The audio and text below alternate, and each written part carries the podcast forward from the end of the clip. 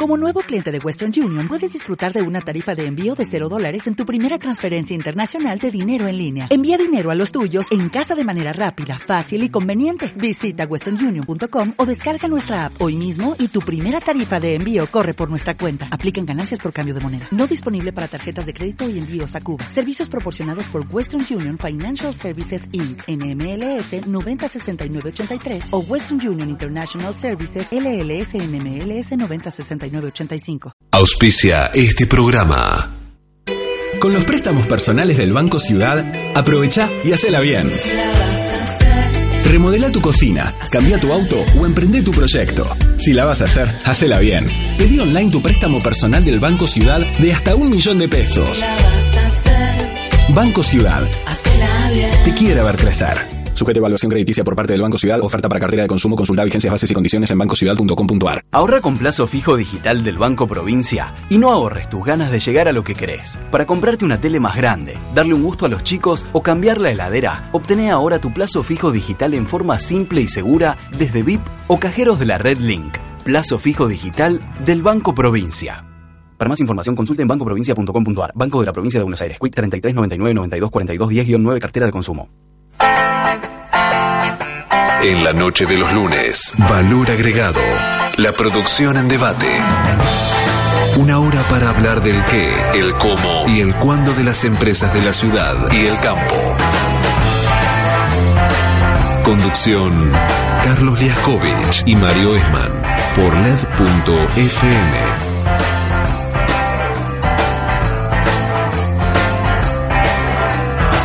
Buenas noches, Mario Esman y querida audiencia, nuevo programa de valor agregado. Muy buenas noches, Carlos, ¿cómo te va? Muy bien, muy bien, eh, pero al mismo tiempo eh, nunca dejo de sorprenderme por la velocidad de los hechos y de las dinámicas políticas en nuestra región.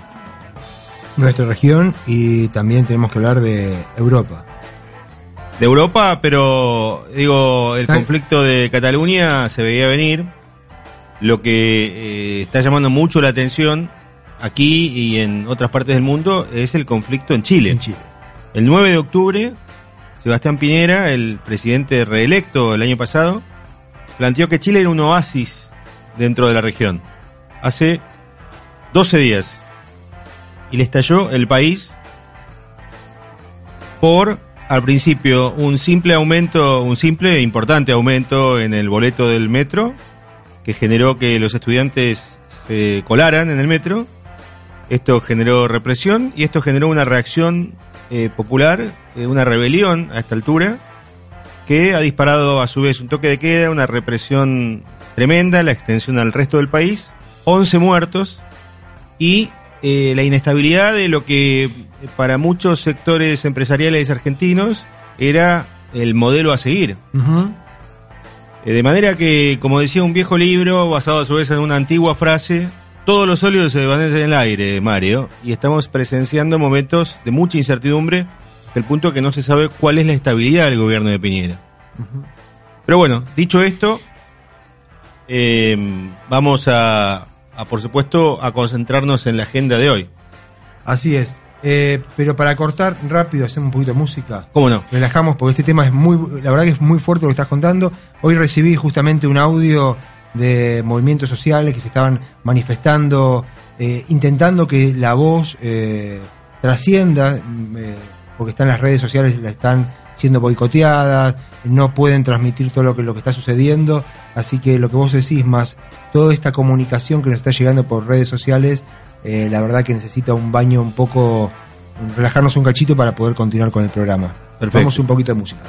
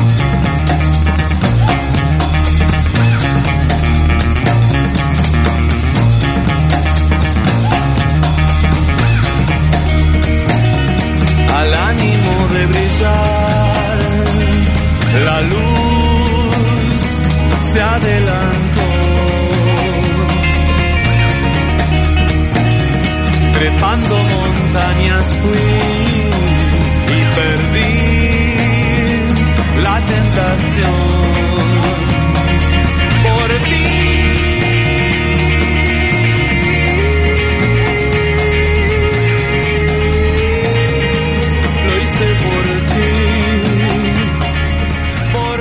Bueno, Mario, tenemos nuestro primer entrevistado en comunicación. Eh, ¿Estás eh, en la línea, Leonardo Glicking? Sí, ¿cómo estás? ¿Qué tal, Leonardo? Aquí te estamos eh, entrevistando Mario Esman y Carlos Liaskovich en Valor Agregado. Hola, ¿cómo están Mario, Carlos? Eh, Leonardo es abogado, pero hace muchos años que ha modificado su perfil de- tradicional de abogacía y se dedica a las empresas familiares. Es el fundador y creador de CAPS, que es la consultora eh, orientada a empresa y familia. ¿Es así? Es así, efectivamente. Y además dirigís el programa de empresas familiares en la Universidad Torcuato de Itela. Así es. Con tu larga experiencia, Leonardo, me imagino que has atravesado diferentes instancias de crisis de tus clientes y de otros de otras empresas familiares. Ujú. El tema que nos convoca hoy es justamente cómo atravesar la actual situación de muchas empresas que están en un parate productivo y financiero y en general el horizonte muy complicado, pero en particular cuando se trata de empresas familiares, porque en ese caso eh, no solamente hay un problema eh, en la empresa, sino que suele trasladarse a la familia, ¿verdad? Sí, efectivamente. Eh, normalmente eh, hay una temática en los momentos de crisis y es que, por lo menos en la práctica en la Argentina, el problema no se limita a la empresa, sino que muchas veces también se eh, extiende al patrimonio personal y familiar, porque normalmente para que un banco o algunas otras entidades de crédito eh, faciliten los préstamos que necesitan las empresas, eh, se suelen solicitar garantías personales. Entonces, cuando una empresa entra en una situación de crisis, en muchos casos este es uno de los problemas más agobiantes, que es que no solamente no se puede cumplir con las obligaciones y esto altera, eh, digamos, el, el cash flow de la empresa, sino que para colmo puede quedar afectado el patrimonio personal de los titulares de la empresa y muchas veces de algunos parientes que por favor por, eh, eh, digamos, por la idea de que total presto una fianza, nada grave va a ocurrir, terminan comprometidos. Y este es uno de los temas, yo diría, más angustiantes en este tipo de situaciones. ¿Qué tal? Buenas noches, Mario Esman te saluda. Hola, buenas noches. Entonces, hay un tema ahí de fondo que se plantea, el sistema financiero lo plantea, los bancos lo plantean, es que cuando se le presenta un, eh, un proyecto a un banco, una solicitud de crédito, el banco dice, si vos no crees con tu patrimonio personal en tu proyecto, vos querés que nosotros vamos a creer a simplemente si vos no lo crees. Entonces, de esa manera, los bancos lo que están haciendo es comprometer a las personas para que firmen esas fianzas a título personal, comprometiéndose con la deuda. Sí, efectivamente, esa es una forma de razonar. La otra forma de razonar es que justamente el riesgo debería quedar limitado al, al proyecto del que se trata, ¿no es cierto? Y por eso, digamos, muchas veces debe, de- desde, desde la ética debería alcanzar con las garantías que tienen que ver con el propio desarrollo de la empresa y del proyecto. Pero bueno, lamentablemente en la práctica eso no ocurre así, incluso muchas veces eh, nos encontramos con que en un buen momento eh, se requieren garantías eh, generales, garantías genéricas, fianzas genéricas, y que luego estas fianzas son las que van a alterar eh, la situación de no solo de los deudores, sino también de sus familias a lo largo del tiempo. Leonardo, un instrumento eh, muy importante, siempre lo has dicho, es el protocolo familiar, el protocolo de la empresa familiar, Sí, efectivamente. para establecer, eh, bueno, eh, la forma de gobernanza, digamos, de la empresa y eh, muy especialmente la sucesión Así es. y la convivencia, además de diferentes generaciones. ¿Qué se especifica, qué se suele especificar en los protocolos, digamos, de las empresas familiares ante situaciones de crisis tan aguda como la que se está viviendo ahora? En general, el protocolo no habla eh, de la situación de crisis específicamente de la empresa, sino que habla, bueno, eh, de las relaciones entre los miembros de la familia, de las pautas para la compraventa, sea de participaciones societarias o de la empresa en su conjunto. Entonces se fijan muchas veces mecanismos para la evaluación de la empresa para poder decidir o tener una decisión preacordada respecto de bajo qué condiciones se pondría en venta la empresa o se decidiría vender la empresa a terceros. Eh, y lo que se arma es un mecanismo de prevención y resolución de conflictos, entendiendo que muchas veces esos conflictos tienen que ver con los momentos de crisis. Es muy habitual que cuando las cosas andan bien y todos tenemos esperanza y optimismo y demás, que esas crisis no se pongan de manifiesto y que al contrario, en las situaciones de crisis eh, externa, no es solamente la crisis externa, sino la crisis interna familiar. Por eso, eh, las recomendaciones van más allá de lo que es el texto del protocolo y se trata de aplicaciones prácticas. Una de ellas es decir, bueno, como primera medida y para mantener la unidad familiar, pensemos en el futuro, ya que el presente no tiene solución, pensemos cómo vamos a encarar el futuro si es que logramos pasar este temporal hacia dónde va a ir la empresa y qué es lo que mantiene unidos a los miembros de la familia en función de un proyecto de futuro. A veces pensar todo esto lleva a la conclusión de que algunos miembros de la familia empresaria no están en condiciones de seguir en la empresa, porque tienen una necesidad inmediata de recursos económicos. Claro. Entonces quizás es el momento para decidir que algunos tomen otro camino, a veces en forma definitiva o a veces como cuestión provisoria. Yo conozco casos de familias que en el año 2001-2002 decidieron enviar a un integrante por ejemplo, a los Estados Unidos para ver si podía hacer nuevos negocios que compensaran de alguna manera la crisis que se estaba viviendo en la Argentina. Es decir, que frente a situaciones a veces impensadas, la clave está en encontrar soluciones novedosas. Leonardo, ¿qué te están eh, planteando en este momento, en estas semanas, en estos últimos meses, tus clientes, eh, que son por supuesto empresas familiares? ¿Cuál es el, el problema tipo más, más grave que están enfrentando? Eh, por las características de un trabajo de fondo que tiene que ver con un protocolo familiar, la mayor parte de mis clientes no están siendo muy afectados por la crisis económica, al contrario, están en un momento quizás de, de tranquilidad, es decir, la recesión les sirve en muchos casos para tener un tiempo que en épocas normales no tienen. Entonces están aprovechando este tiempo para, eh, de alguna manera, construir los acuerdos familiares y de alguna manera mirarse hacia adentro.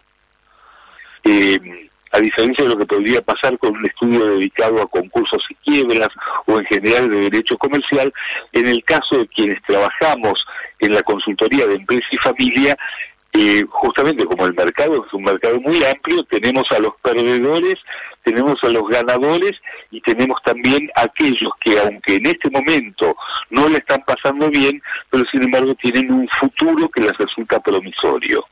Es muy interesante, por ejemplo, que frente a, lo que se espera que sea el resultado de las elecciones, aparecen algunas empresas textiles que la han pasado muy mal en estos últimos años, pero que lograron sobrevivir y que en este momento están vi- viendo el futuro con una esperanza que no tuvieron en los últimos años.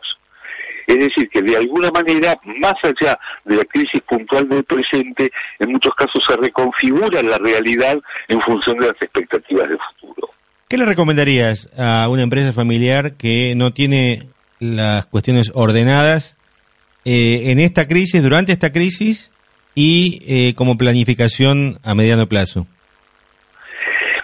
Eh, hace muchos años, prácticamente 20 años, yo escribí un libro llamado Matrimonio y Patrimonio, y su prologuista fue Peter Lefferts, que es un experto en planificación financiera de Estados Unidos, y él explicó que la planificación es algo similar a lo que ocurre con los clavadistas mexicanos, que se tiran eh, desde una montaña muy alta, pero en realidad en el momento en que se tiran, lo que ven no es mar, lo que ven son rocas, porque como la marea va y viene, si en el momento en que se tiran vieran mar, al momento de caer encontrarían la roca. Mm. Por lo tanto, ellos tienen la, el coraje de tirarse cuando en realidad lo que se ve es roca, sabiendo que cuando lleguen abajo se van a encontrar con el mar.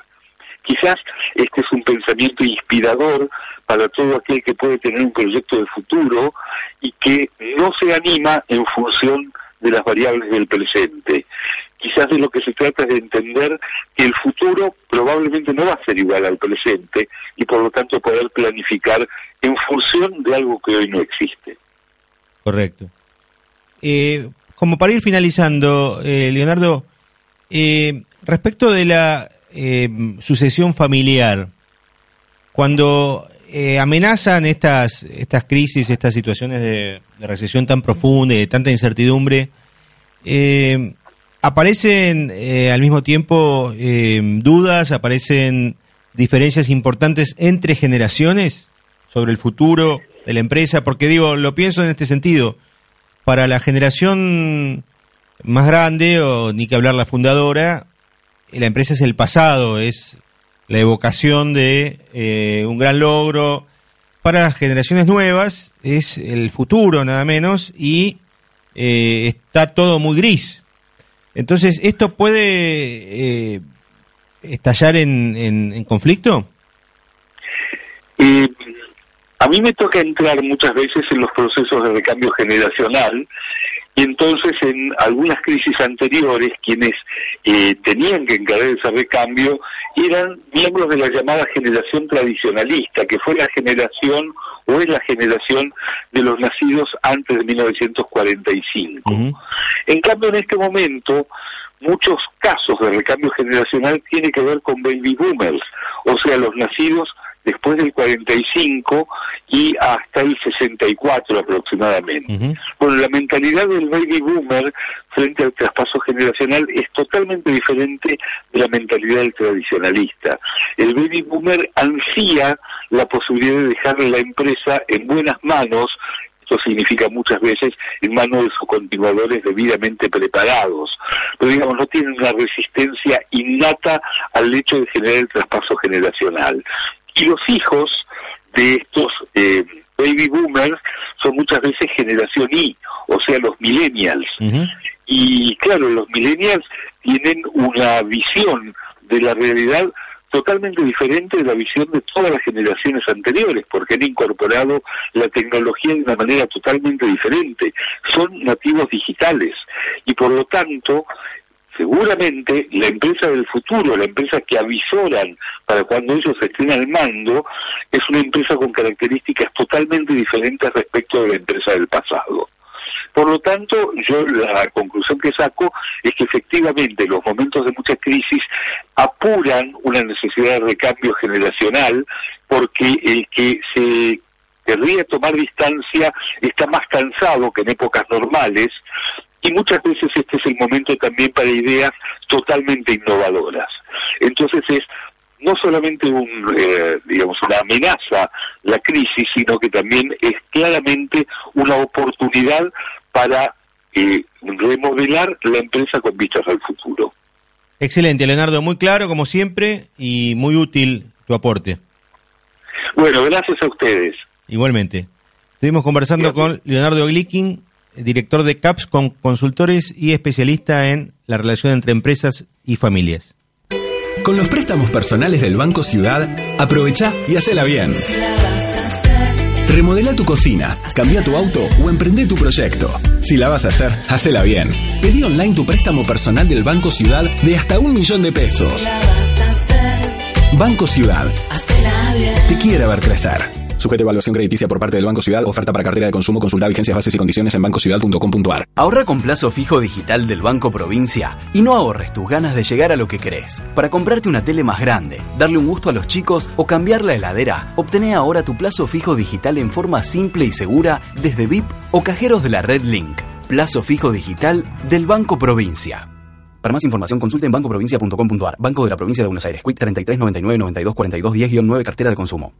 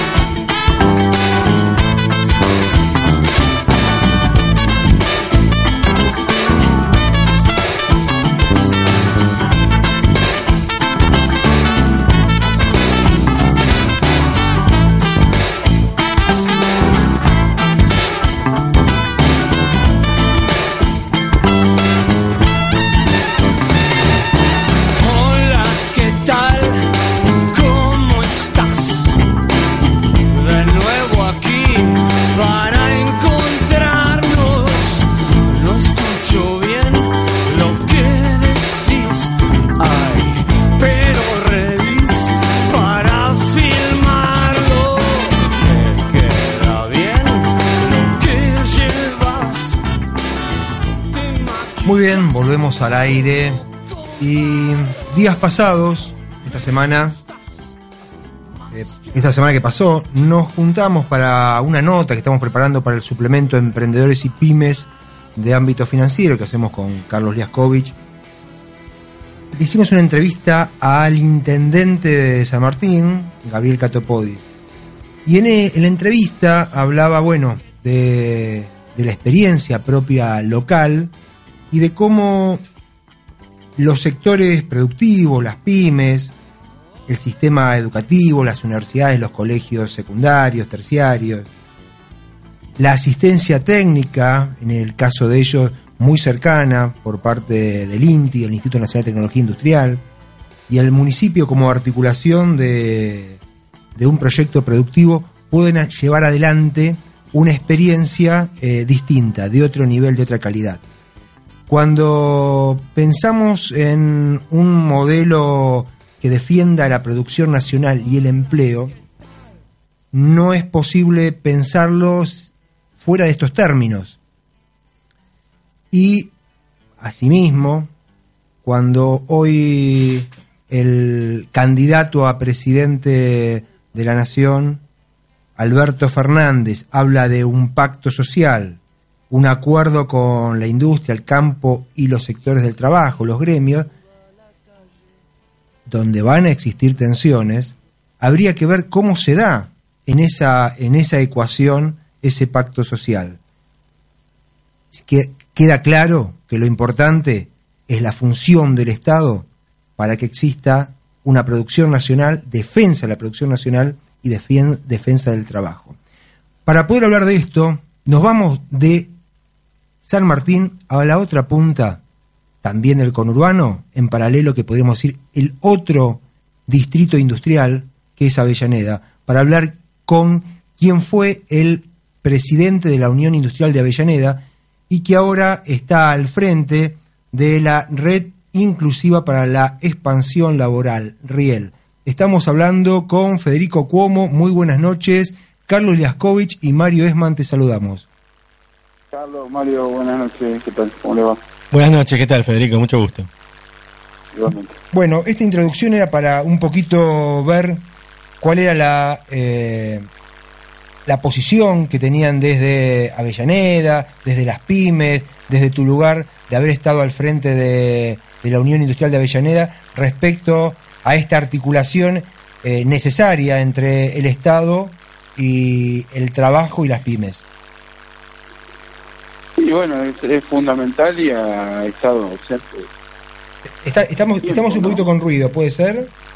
Sí, yo escucho un poquito mal, pero... ¿Querés, eh, querés que establezcamos de vuelta la... Pero- Si te mo- a ver, por ahí, si te moves un poquito. A ver ahora. No, vamos a establecer de vuelta la comunicación. Cortamos y te llamamos de vuelta. Bueno, dale.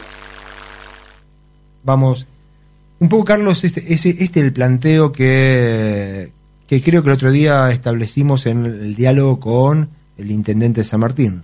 El Intendente de San Martín, en un distrito, como vos bien decías, también muy industrial, muy vinculado a textil, San Martín, que nos decía la importancia del futuro gobierno respecto de potenciar nuevamente eh, justamente el trabajo en la industria. Nos daba el ejemplo de eh, que solamente con reemplazar eh, la mitad de la importación que actualmente está invadiendo al sector textil con producción nacional, eso dispararía rápidamente el empleo y el uso de la altísima capacidad ociosa que tiene el partido.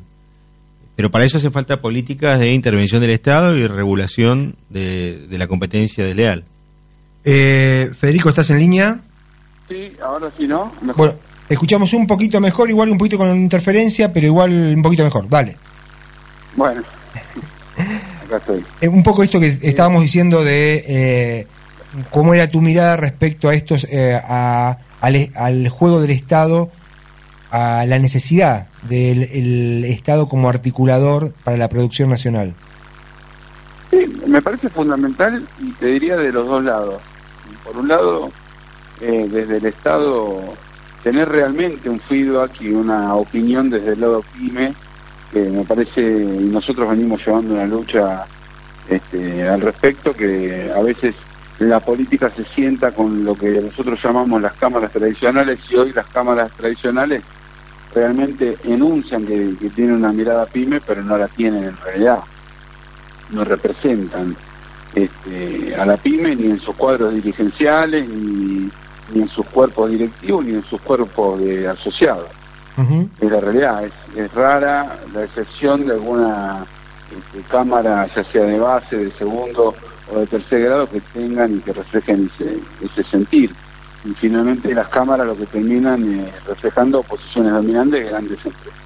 Eso del lado del Estado. También desde el lado de la pyme. Eh, Nosotros venimos llevando adelante una tarea evangelizadora, si querés entrecomillarlo, de, que también el pyme entienda que hay que conformar este cuerpo y dialogar con la política, porque por más maravillosa idea, inversión, estrategia de negocio que uno tenga respecto de cualquier empresa, una política este, mal aplicada o, mal llevada adelante nos funde. Y estos cuatro años de, de gobierno creo que son un, un fiel reflejo de eso. Federico, ¿esto sirvió esta parte de estos cuatro años para que muchos se den cuenta de que por mérito propio no se puede llegar a tener éxito si no es por una política productiva, una política nacional que acompañe?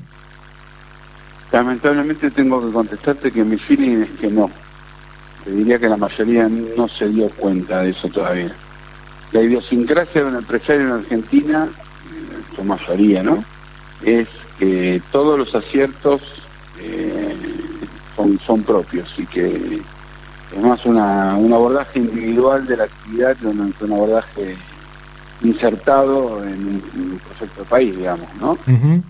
Eh, pero yo no, no, no veo eso, esa conciencia, sí que se creció un poco en la conciencia, pero no la veo mayoritariamente en el sector y te digo que eh, nosotros no nos conocemos, pero yo soy un tipo que hoy, por ejemplo, estuve en Dolores en una reunión con pymes, o sea, estoy constantemente en contacto con, con la base territorial de lo que representamos.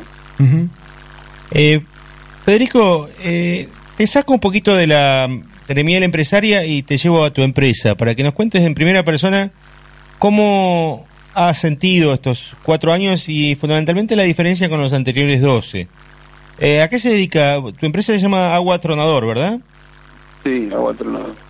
Eh, Nosotros hacemos botellones de agua eh, y estamos enfocados al mercado corporativo. Proveemos dispensa frío-calor, eh, de agua frío-calor para, para empresas, algunas partes del Estado, oficinas, etcétera, etcétera. ¿Cómo? Este, eh, ah, perdón. sí, no, no, sí. ¿Cómo, eh, digamos, vi- vivieron desde la empresa, desde adentro de la empresa, estas dos gestiones diferentes? Bueno, la última, fatal. Nosotros vendíamos hace cuatro años 1.200 botellones de agua promedio por día y actualmente estamos en un poquito más de 300. O sea que estamos a un cuarto de lo que vendíamos hace cuatro años. Y no es que vino, ahí por supuesto el mercado, digamos, no es que, o sí, corregime, no es que entró la importación a competir con ustedes. Mm, No, en nuestro caso no, pero sí en el caso de nuestros clientes. Eso es, Claro. Volviendo a la, a la, a la respuesta de lo que yo eh, respondía antes de la, de la, conciencia colectiva que debería tener el empresariado, eh, no, en nuestro caso no na- nadie importa botellones de agua, pero yo tengo clientes que trabajaban tres turnos, siete días a la semana y por las importaciones bajaron a un turno de lunes a viernes y esa persona pasó a consumir la mitad o menos. ¿Y vos cómo hiciste para aguantar? ¿Vos pasaste, digamos, tu plantel lo, lo redujiste, lo, lo, lo, lo suspendiste? Decís, ¿cómo? redujimos, generalmente a nosotros encontramos gente que por H o por B quería buscar otro horizonte laboral y, y bueno, fuimos acompañando esa, esa situación. Eh, tomamos medidas. En general una pyme está mucho más ajustada de lo general, ¿no? Claro. de lo que de lo que se necesita y las estructuras generalmente son chiquitas, son dinámicas y después también en mi caso, que es el caso de muchos pymes, tenemos un, un fondo anticíclico, ¿no? Se Claro. que bueno, Gra- gracias a otros momentos. hablando del fondo. Exactamente. Ahora, eh, muchas pymes lo que nos están diciendo es que si fuera el horizonte de otros cuatro años de esta política, no dudaría en cerrar, pero que tienen esperanza, eh, no, mar- no, no- no de magia, pero sí de un cambio de tendencia. ¿Es el caso de tuyo, de la empresa? Sí, eh, claramente. Yo, de hecho, eh, por- yo tengo empresa desde el año 91, 28 años llevo de empresario. Ajá. Y este año fue la primera vez que sentí, y ayer fue motivo de charla en, el- en la mesa del Día de la Madre, que, que nosotros nos llevaba puesto la crisis. Más que, más que en el 2001. Sí, muchísimo más, muchísimo más. Porque hay una gran diferencia. En 2001 no había inflación. Mm. La inflación afecta tanto al trabajador como al empresario pyme, porque un empresario pyme es prácticamente un trabajador más y la estructura empresaria de una pyme es prácticamente, digamos, a donde la distancia, un trabajador dentro del mundo de las empresas. Entonces, entre lo que se le valoriza a no vender o no poder poner precio, más lo que lo pisa el que fija el, precio del mercado, que es el líder del mercado, y lo que lo condiciona el que maneja los insumos, que generalmente es una empresa grande, es una combinación letal. Letal. Te puedo contar un caso en primera persona. Nosotros cotizamos la semana pasada una licitación y nos confirman el viernes, este viernes que pasó, que habíamos ganado la licitación y cuando nos dimos vuelta nos habían ajustado 22% el precio de unos equipos que compramos. Con lo cual, si llegan, llegan a proveer esa licitación, pierden plata. Y sí, lo voy a prever, pero tiene la plata, ¿qué voy a hacer? El problema es que ni siquiera sé cuáles van a ser mis precios el 30 de octubre.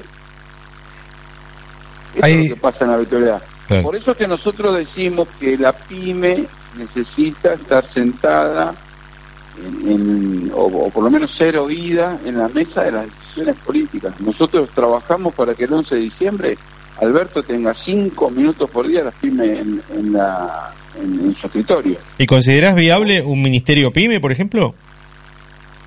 Yo creo que sí, que, que podría ser viable. No sé, te digo la verdad, no, no, no sé, es, es más una cuestión simbólica que, que otra cosa. La verdad es que el sector con una secretaría pyme que funcione, que articule y que interpele a todas las, las áreas de gobierno, tanto digamos, organismos del Estado, bancos nacionales, etcétera, etcétera, que tengan que responder ante la pyme, es más que suficiente.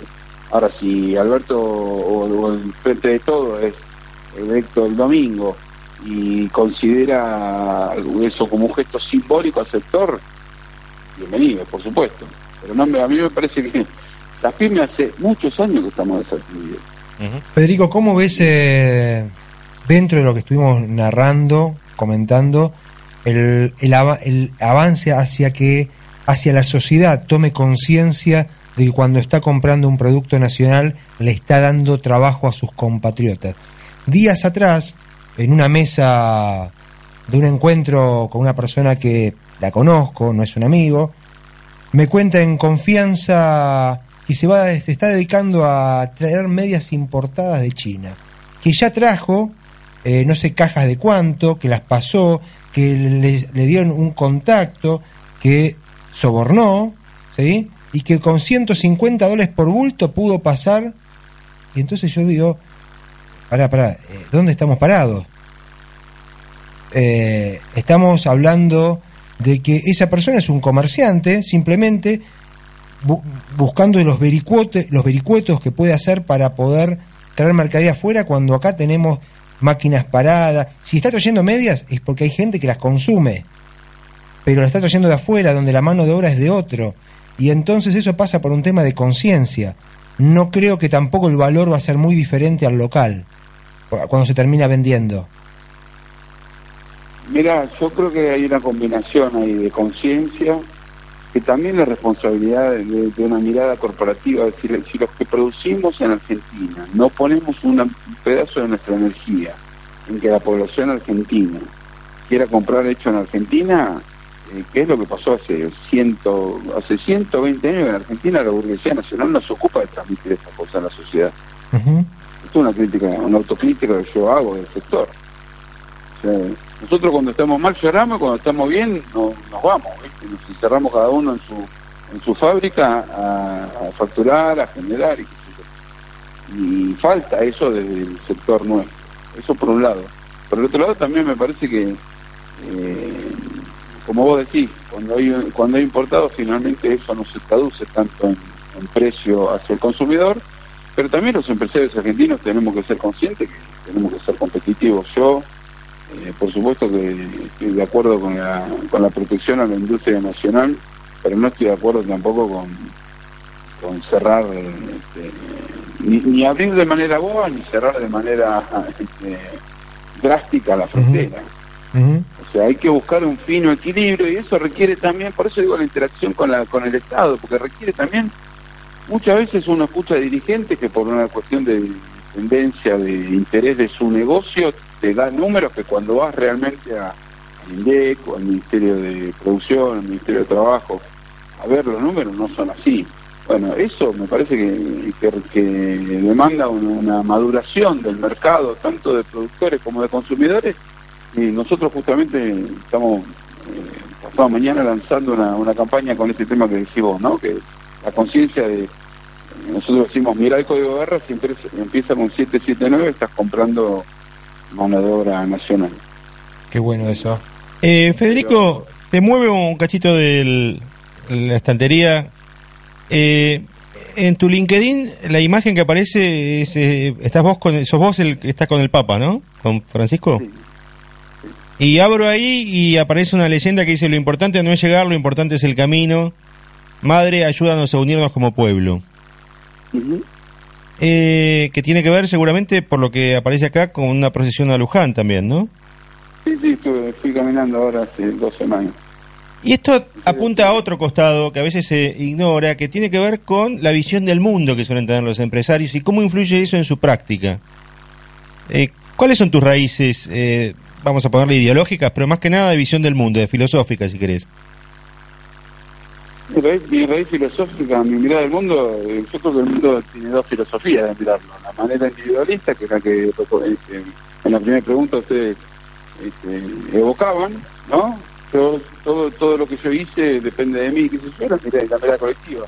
Yo estoy en la segunda, que por supuesto es una mirada que sigue a Jesús, digamos, como, como, líder, y hoy mi referencia política es Francisco, claramente. Tuve la suerte de, de estar con él en, la, en la foto esa que, que vos viste. ¿Vos ya lo conocías a Bergoglio de antes? Sí, lo conozco desde el año 2009, yo participo y articulo algunas cosas en la pastoral social, este, y donde trabajé, digamos, colaboro con, con él desde el año 2009. Y es importante este factor, digamos, a ver, para llamarlo de alguna manera, no empresarial, pero sí humano en, en la militancia gremial empresarial. Sí, a mí me parece fundamental, pero bueno, también, eh, como dice la canción, de un traidor puede más que unos cuantos, que esos cuantos no lo, no lo olviden fácilmente, ¿no? Hay de todo. Eh, para mí es fundamental, pero porque, bueno, yo considero a la dirigencia como a la vida una red de relaciones y esas relaciones van eh, fundadas en valores. Después cada uno, creo que cuando se va a dormir, sabe lo que hizo. A mí, igual lo que me parece fundamental, eh, yo trabajo para que un país industrializado eh, no permita en, en corto plazo, te hablo 5, 8 años, que nadie en Argentina tenga hambre. Ese es mi trabajo. Y ese trabajo, eh, mira, siempre digo, yo yo trabajo mucho, le pongo muchas horas al, al tema PYME. PYME que no de mi empresa, ¿no? El tema PYME político. Sí, sí. Y lo hago porque mi padre me dejó un país peor del que le dejó su padre y yo le quiero dejar a mis hijas un país mejor del que a mí me dejó mi viejo. Eh, y cuando veo un pibe en la calle durmiendo con hambre, qué sé yo, digo, la verdad que no fui yo de casualidad porque nací en otra casa. Pero bueno, Sí. eso es una conciencia humana, no, no es una definición ideológica política, pero es una conciencia humana también. Claro. Aquello que, insisto, vuelvo a, a las dos referencias filosóficas que te dije. El que solo le importa su ombligo, quizás es más importante tener un auto último modelo y bueno, no está mal. Por eso ahí tiene que intervenir el Estado, ¿no? Claro. Eh, Federico, eh, por lo que estás diciendo, no, por lo menos me das pie a mí a preguntarte por eh, las urgencias. Eh, justamente pienso en, en Avellaneda, Sarandí, en Docsud, eh, tu zona, y las urgencias inmediatas que son el, hambre, eh, la vivienda, eh, las cuestiones que la, gente necesita ya resolver, educación, salud, pero el hambre mata. Juntamente con eso, lo que empecé al principio de la conversación a preguntar por lo que va a haber las tensiones a partir del pacto social, de ese acuerdo industrial del campo y los gremios, la necesidad de los gremios de recomponer salario, de la industria de poder trabajar, las pymes, pero lo urgente que es resolver el hambre. ¿Cómo lo estás viendo vos en una mirada general, a partir digo, de esta mirada social que tenés vos desde la iglesia y desde el territorio? Eh, yo creo que, a ver, no, yo creo no. Hace años que acá se vienen trabajando mesas de diálogo social. Años. Te diría que las primeras, las primeras este, mesas que se trabajaron fueron en el 99, 2000 con Bergoglio a la cabeza. Este, me parece que hoy hay un desafío de, de Alberto y de todo su equipo de catalizar y que realmente en esa mesa se siente la mayor cantidad de actores con más representatividad posible. Eh, pero eso también creo que es una, una obligación de todos, ¿no? Digo, si uno, y el mismo Alberto dijo, ¿no? Si, si hago algo que, que, estoy que ven que estoy cometiendo un error, observenmelo, digamos, ¿no? Márquenmelo. Eh, pero te diría, por ejemplo, que en, el, en los temas de trabajo, yo tengo mucha relación históricamente con dirigentes sindicales de trabajadores y el 70, el 80% de las visiones son compartidas, ¿eh? Y el 20% que, digamos, son, ni siquiera no son compartidas, son puja natural de, dos intereses este, que son parte de lo mismo, pero bueno, tienen que pujar una parte. Pero yo no, no veo la gran mayoría de los... Ahí no, no coincido, qué sé yo, con, con algunas miradas, por supuesto, de este gobierno que cree que el salario es un costo. Yo no, no creo que ese sea un, pro- un, un tema en el 99% de las empresas de la Argentina. Y en el 1% de, que sí lo es, es una cuestión ideológica más que real.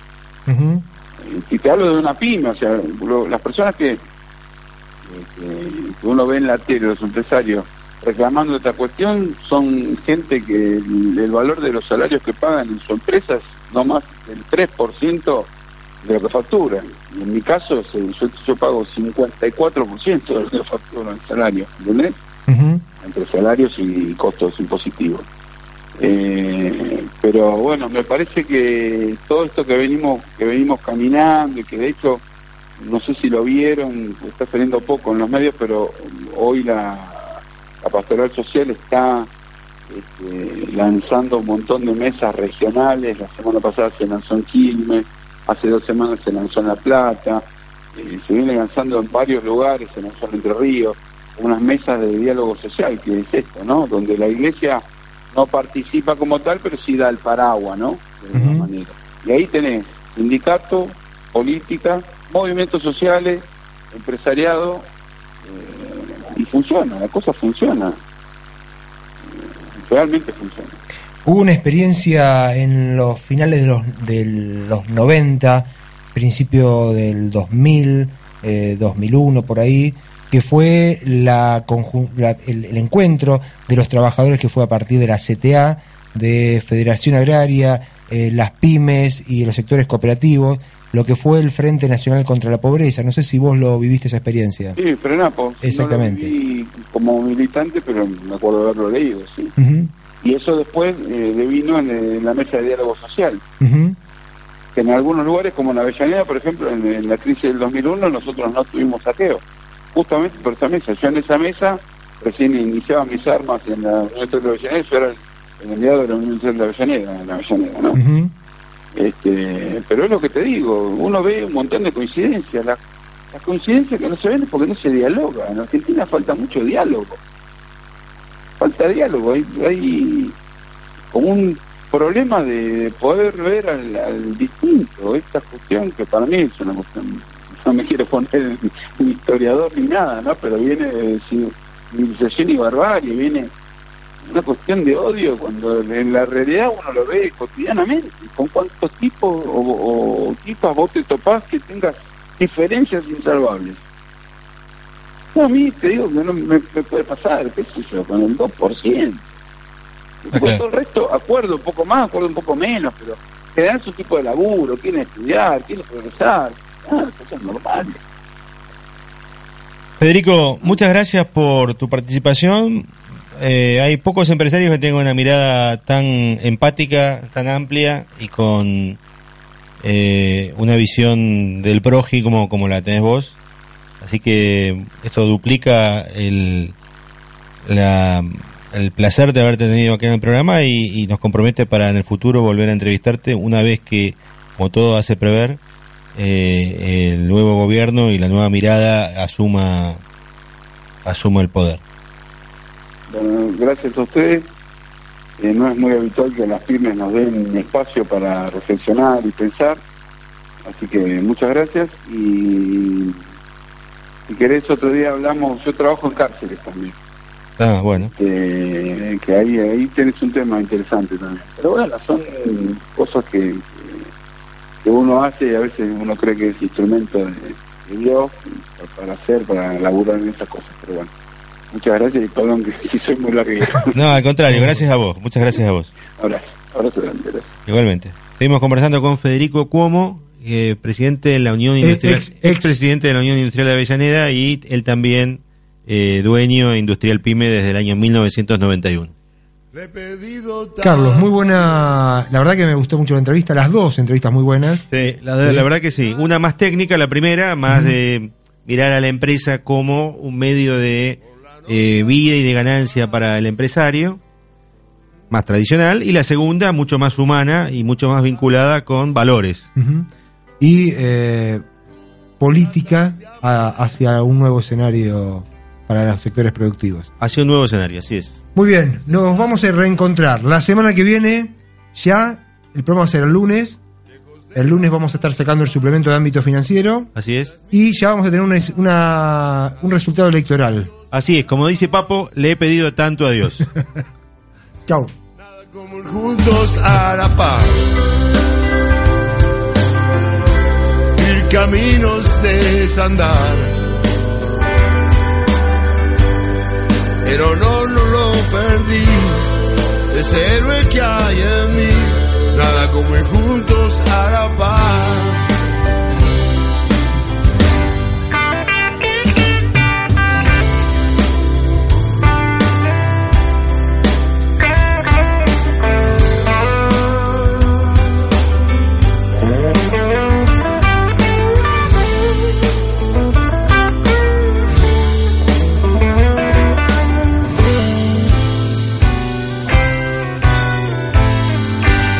Su nombre, sé su edad.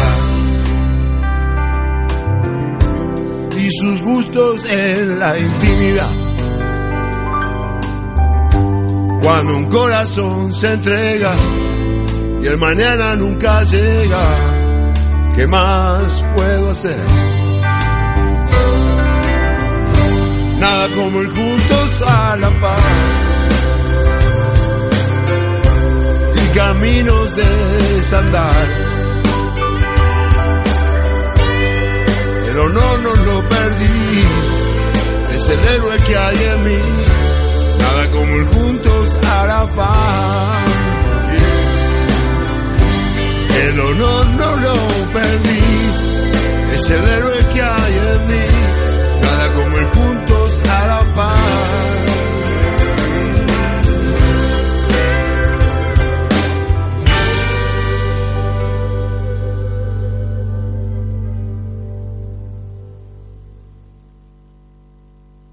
Auspicio este programa. Con los préstamos personales del Banco Ciudad, aprovecha y hacela bien. Remodela tu cocina, cambia tu auto o emprende tu proyecto. Si la vas a hacer, hacela bien. Pedí online tu préstamo personal del Banco Ciudad de hasta un millón de pesos. Banco Ciudad.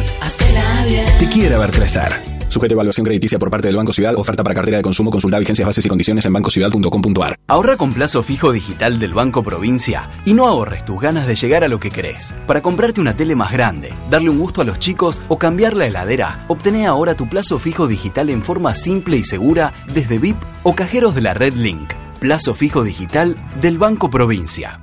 Para más información consulte en bancoprovincia.com.ar. Banco de la Provincia de Buenos Aires. Quick 33 99 92 42 10-9 Cartera de Consumo.